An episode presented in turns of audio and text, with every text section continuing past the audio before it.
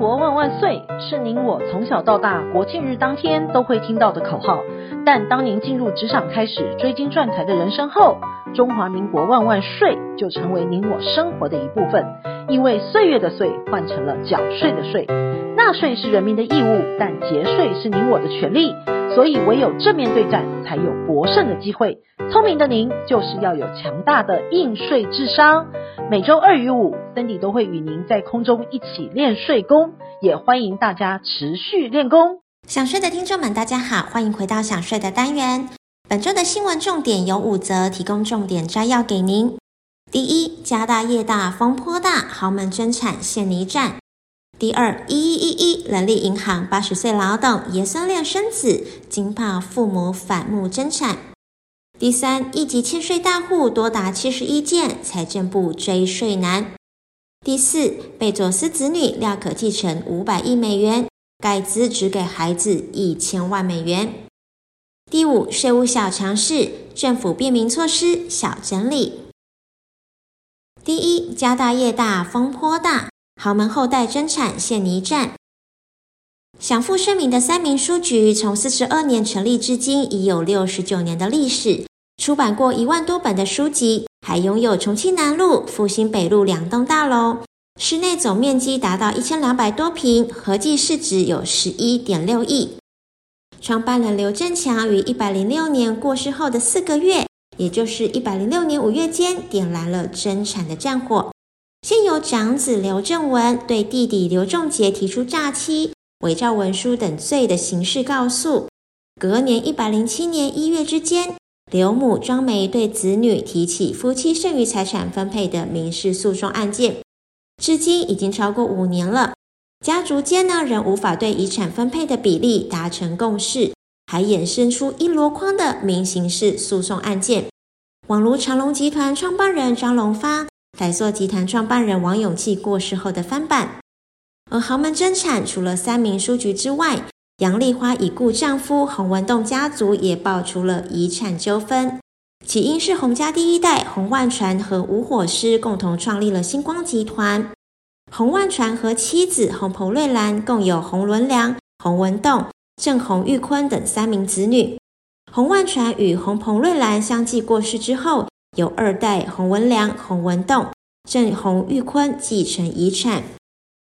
而洪彭瑞兰八十一年过世，遗产税及罚锾的金额累计达到了一亿五千八百五十四万多，而其遗留关于星光集团各分公司属于洪家的所有股份。而一九九八年洪文良过世之后，经遗产分割协议由陈淑莹、洪世军、洪世杰继承。之后，洪世军代表提起本件诉讼，就诉讼表示了星光集团对于洪家的股票移转税，当时呢是由洪文良遗产管理人与洪文栋等人签订了协议书，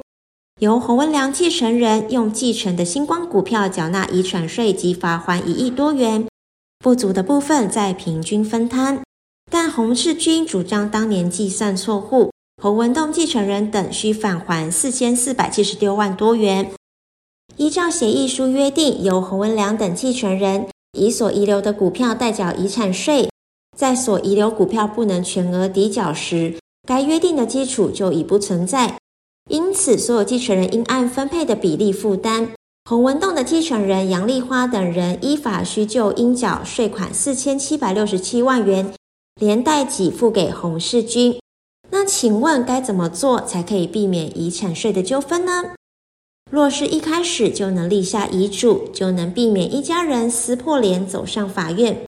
或是被继承人可以透过买寿险的方式，避免遗产税无足够的现金，继承人要苦恼筹钱。因寿险在被继承人死亡后约两周的时间，继承人就能领到理赔金；或者是遗产税的应纳税额在三十万以上。可以申请以遗产税中上市柜的股票来抵缴遗产税，或是使用继承人所遗留的存款来缴纳遗产税。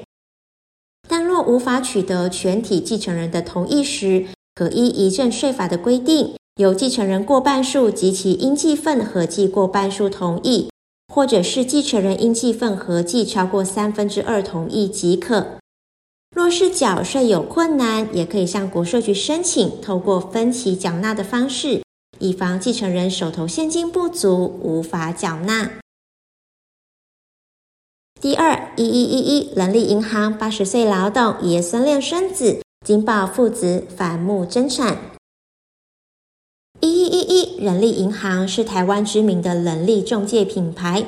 年过八旬的集团总裁林文雄与儿子一同打造了事业版图，但近日却传出父子反目。林文雄日前向儿子以及媳妇提起了请求返还借名登记公司资本额的民事诉讼，要求将儿子名下的东南亚人力、东南亚真好、东南亚国际等三家公司返还，因此才会以儿子以及媳妇的名。他主张当时集团正值扩张经营，因此才会用儿子以及媳妇的名字担任负责人，但实际上自己才是这三家公司的设立、出资以及经营者，因此依法要求返还。法院审理时，依据林文雄所提出的林文雄总裁调令及交接指派等相关公文，认为林文雄在三家公司具具有决定权的。且根据证人的证词，也证实林文雄可以调配资金、主导人事，因此判决林中一以及妻子需将三家公司变更登记为林文雄。第三，一级欠税大户多达七十一件，财政部追税难。每年七月，财政部及各税务机关都会公布欠税大户，从九十九年开始以来。前二十个欠税大户几乎年年上榜，都是熟面孔了。偶尔会出现新面孔，往往也是曾跌出榜外再回锅。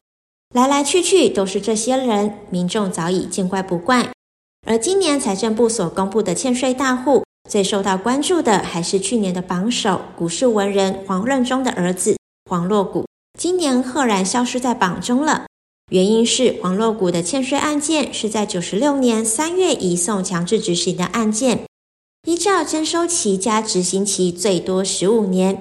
追税期一到，十九亿的欠款将一笔勾销。那请问这些欠税到底是怎么欠的呢？根据资料的统计，各税务机关的内容，当年呢远韩创办人胡东清过世之后，大部分持股转让给妻子黄燕萍的弟弟。黄任中所持有的黄龙投资公司，为了规避受股获利的税负，黄任中等人透过纸上公司，利用正所税停征，将公司的盈余转化为买卖股票，省下二十亿的税负。但随后遭查获，认为应补税加罚。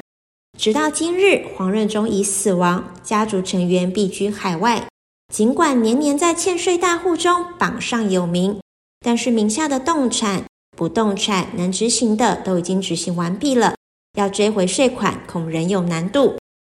就目前的欠税案件呢，共分成两种，分为旧案以及新案。旧案呢是指黄任中等案件是在九十六年三月四号之前的，欠税金额达到一千万以上。去年立法院已经修法，让这些陈年旧案可以拉长到一百一十二年三月四号。然而，针对九十六年之后的新案，追税期仅有十五年。针对重大欠税案件，都已经移送强制执行。每年也会定期与法务部开会，随时掌握欠税人的所得、存款、财产等资料，透过管控来积极追回税款。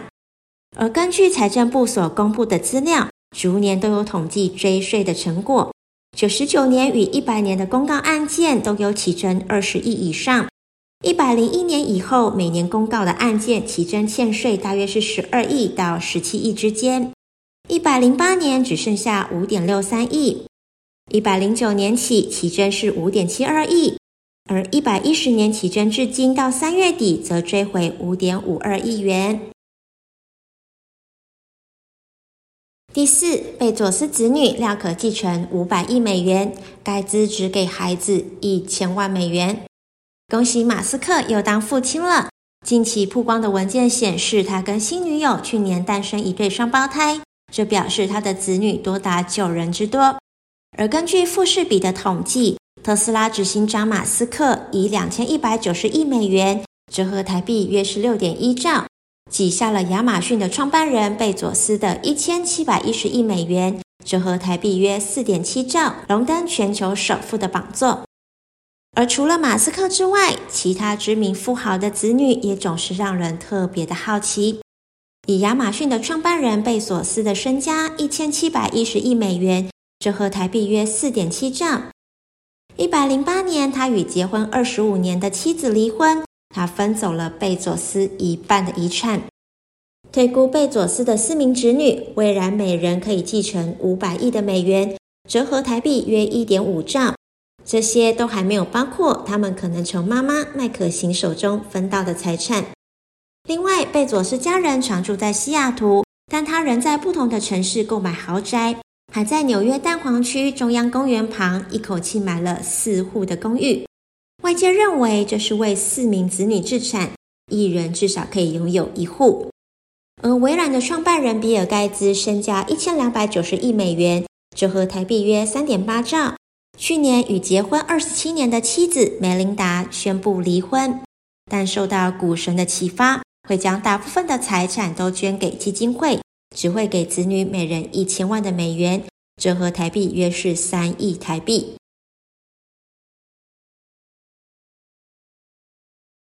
第五，税务小常识，政府便民措施小整理。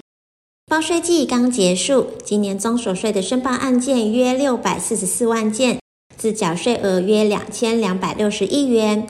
若您是退税的族群，只要是六月三十号前采用网络税额试算以线上登录，或者是电话申报者，还有五月十号之前向户籍所在地国税局以二维条码或者是人工申报，就可以在七月二十九号享有优先退税的权利。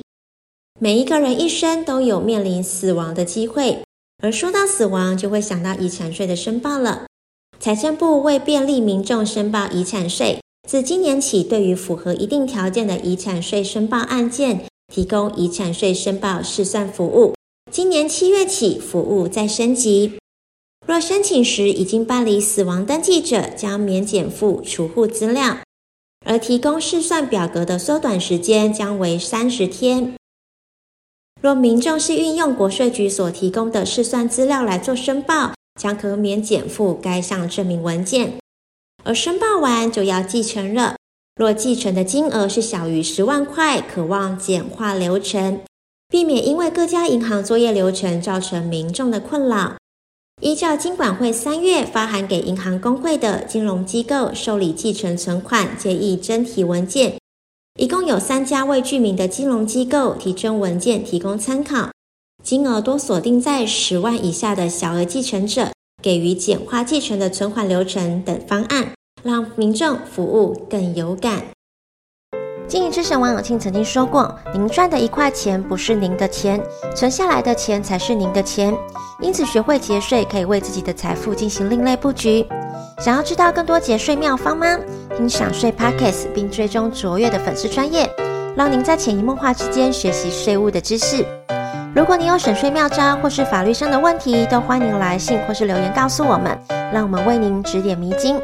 本周的重要税务新闻，谢谢您的收听，我们下周空中见。